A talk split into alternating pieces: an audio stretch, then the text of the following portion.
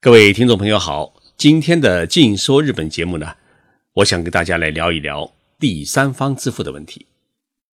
为什么我会想到聊这一个问题呢？因为中国现在使用支付宝、微信支付已经是相当的流行，出门带上手机，一切搞定。但是在日本社会，社会已经是相当的发达，但是呢，日本人他依然信奉现金主义。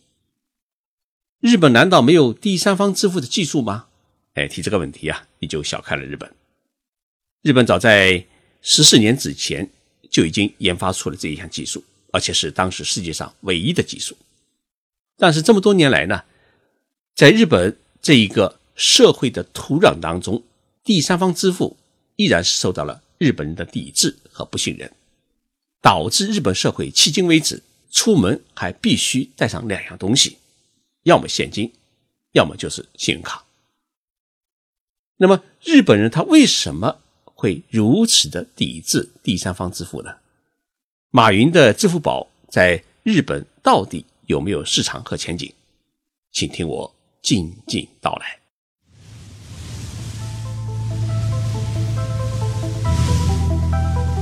任你波涛汹涌，我自静静到来。静说日本，冷静。才能说出真相。我是徐宁波，在东京给各位讲述日本故事。马云的支付宝和马化腾的微信支付已经登陆日本。到二零一七年底，支付宝在日本签约的店家已经达到了四万五千家，不仅包括日本各大的免税店、百货公司、电器商店，他们都引入了支付宝和微信支付，而且。支付宝还占领了日本三大的便利集团，这三大便利集团分别是七幺幺、全家和罗森，他们加起来的店铺的数量就超过了四万家，占了支付宝和微信支付在日本市场的大头。从数量上来看，我们有时候也会因为中国的移动支付手段打入日本这样一个发达国家而感觉到热血沸腾。但是呢，仔细分析一下，在日本使用支付宝和微信支付的顾客，他都是一些什么人呢？可以说，百分之九十九是来日本旅游和出差的中国人，包括我们中国的留学生。日本人的比例啊，他不会超过百分之一。这说明什么问题呢？说明日本人啊，他根本不用我们中国的这些支付宝。支付宝在日本的市场。还是依靠中国人自己来撑场面，没有真正意义上打入日本市场。为什么会出现这么一种情况呢？一个最简单、最直接的原因是日本人没有中国银行的账号和中国的手机号码，无法在支付宝和微信上去开设账号。那为什么会有百分之一左右的日本人也在使用支付宝或者微信呢？因为这群人呢，大多数是在中国生活和工作，在中国的银行里面，他们有账号，偶尔回日本呢，就会使用一下支付宝。那么日本人不用中国的支付宝，他们自己有没有类似于支付宝或者微信支付的东西呢？严格说来，也没有。许多听众朋友一定会感到很奇怪，那日本人是拿什么来支付呢？我告诉你，第一是现金。第二是信用卡，日本人使用现金的比例有多高呢？是高达了百分之七十。所以，当中国的女孩子遇到男朋友生日，苦恼着到底送什么礼物好的时候啊，日本女孩子已经是干净利落的走进百货公司，买了一只男士钱包，因为钱包在日本依然是人人必备的随身用品，跟手绢一样。听到这里，你一定感到好奇：现在居然还有人出门带钱包？是的，日本人包括我在内，出门时一定是带钱包，而不只是带手机。日本人对于第三方支付手段的抵触与抗拒，是受到他消费习惯、金钱观念和法律的制约。日本为什么没有支付宝？一个很重要的原因就是日本人对于个人信息的。一种很强的一个保护意识。我们中国人已经习惯于一天接到几个莫名其妙的电话，要不就是推销房子的，要不就是找你贷款的。我在中国国内出差时候啊，一打开国内用的手机，马上就会收到乱七八糟的短信和电话。我是很纳闷，对方怎么知道我的手机号码呢？以前对方打来电话时候啊，总是先问一句：“你是范先生吗？”最近上来就直接说：“你是徐总吗？”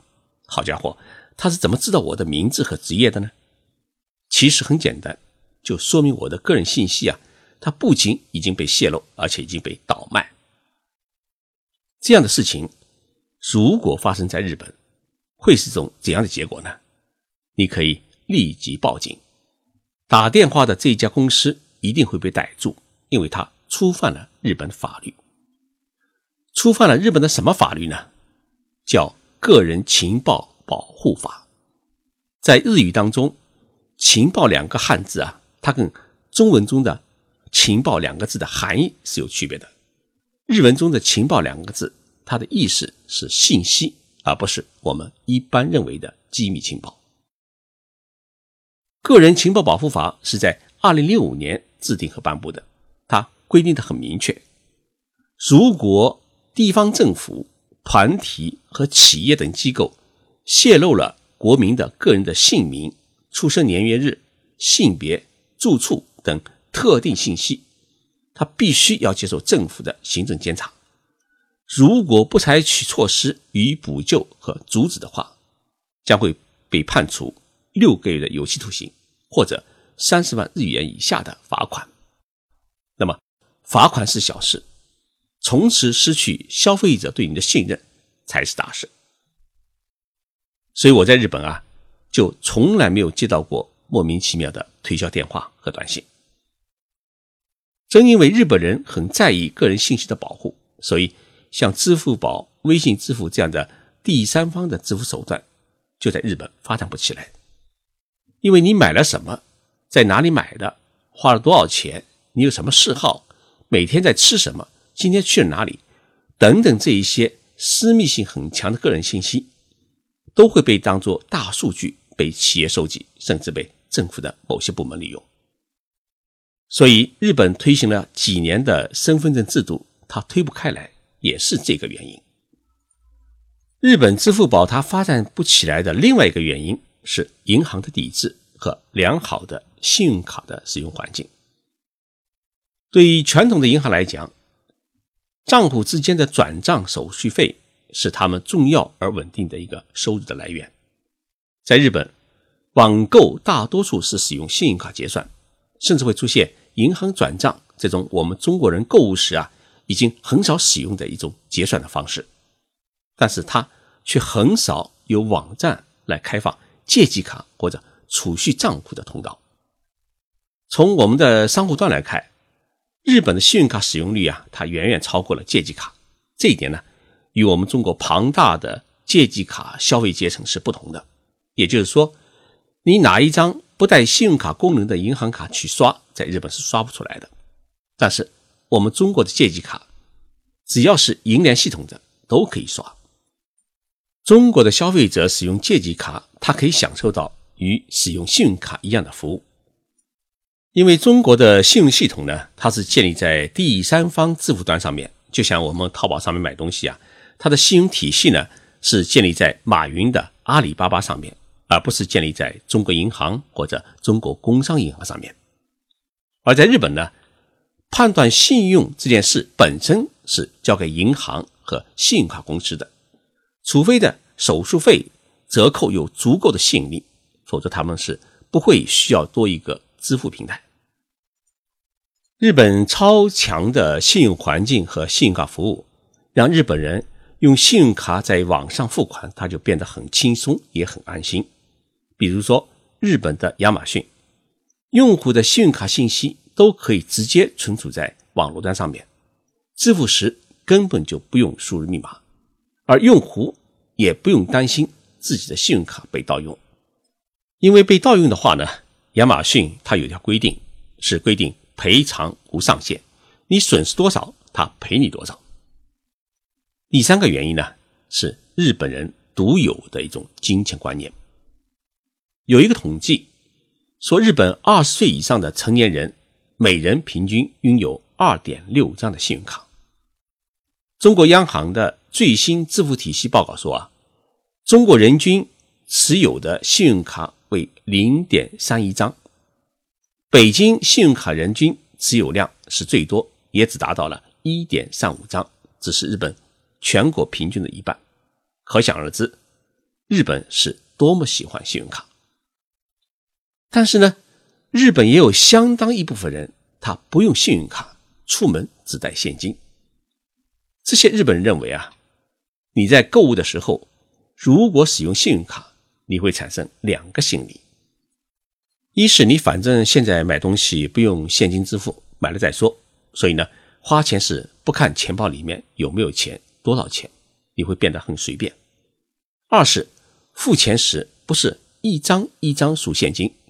刷信用卡只是看一个数字，会对金钱的价值产生一种麻痹性。结果到了月底以后啊，收到信用卡公司的账单，你才会大吃一惊。哎，怎么要还这么多钱？所以，日本因为信用卡出现了一批透支而无法归还的破产群体，所以许多人呢，情愿是一张一张的数钱，也不愿意成为信用卡破产族的一员。还有日本的一些商家是拒绝使用信用卡，一方面他们不愿意承担给信用卡公司的手续费，另一方面呢，他们不愿意忍受信用卡公司三个月之后啊现金到账的规矩，更喜欢呢每天关门以后啊数现金的乐趣，以保证商店有足够的流动资金。那么除了信用卡之外，日本有没有第三方的支付手段呢？日本还是有的，包括。手机的接触性支付，还有十几张电子货币卡，最有代表性的就是日本的交通卡，叫西瓜卡或者叫 Passmo。西瓜卡和 Passmo 卡类似于香港的八达通，基本上是一张通用卡，无论是搭乘地铁、轻轨、出租车、公交车，还是去便利店、超市买东西，各个领域基本上都可以通用，覆盖的范围呢，也基本是。日本的全国，譬如在东京啊，你要去京都探望朋友，那么你从家门口坐上地铁，到了新干线的车站里面、商场里面购买土特产，在车站餐厅里面用餐，然后乘坐新干线列车，再从新干线列车的京都车站搭车去朋友家，期间大大小小的开销都可以用这一张西瓜卡或者帕斯莫卡就可以搞定。那么，在这样的情况之下，你连使用信用卡的机会都没有，你还有什么兴趣去换别的支付服务呢？去年，阿里巴巴曾经宣布，在二零一八年要让支付宝完全与日本的银行账户实行关联，实现支付宝的日本本土化服务，让日本人也用上支付宝。但是呢，支付宝的工作人员跑遍了所有日本的银行。每一家银行啊都是笑脸相迎、笑脸相送，但是呢，就是拒绝与支付宝的合作。日本的金融厅很担心，一旦日本人使用上了中国的支付宝或者微信支付，那么日本国民个人的资料和消费信息将会全部进入中国公司的数据库，导致日本国民和国家利益的受损。日本三大银行之一的瑞穗银行总裁公开表示。消费者数据是一种资产，重要的是不要让它出去。看来啊，支付宝要打开日本人市场，已经是变得不太可能。但是面对风行世界的第三方支付手段，日本是不是真的按兵不动呢？其实不然。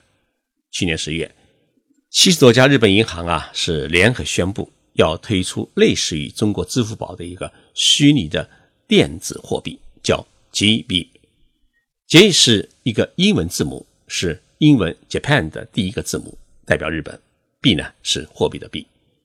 这些银行计划通过 GB 这样一个支付系统，在日本推广移动支付和手机转账等智能银行业务。根据计划，GB 将在今年的秋天开始试运行。JB 的推行对于用户来说啊，可以实现跨行免佣金转账。那么对于银行业来说啊，是没有了手续费。那么 JB 对他们有什么好处呢？好处就在于数据。日本的银行希望能够通过 JB 呢，夺回消费者的消费数据。那么这些数据呢，匿名地分享于银行与企业之间，令企业呢能够更为精准地确定自己的营销的策略和定价的机制，把日本人的大数据从海外竞争者的手中夺回来，是这些日本本土的竞争对手终于站在了一起的一个很重要的原因。所以呢，从结论上来说啊，中国的支付宝也好，微信支付也好。大举进入日本，触及了日本的利益，导致了日本金融业的联合的抵制，也因此倒逼了日本，它开发出独自的日本版的支付宝系统。而阿里巴巴的支付宝今后要打入日本人市场，也将会变得越来越难。谢谢大家收听这一期的节目。想更多地了解日本，请记得去当当网或者京东商城。去购买我的一套《静说日本》的书，还有一本呢，是今年三月刚刚出版的，叫《遇见日本》。我在喜马拉雅徐金波频道上播出的《静说日本》节目的文字稿，也都会发表在我的微信公众号上面。微信公众号的名字就叫“静说日本”，欢迎大家关注。我们下周三再见。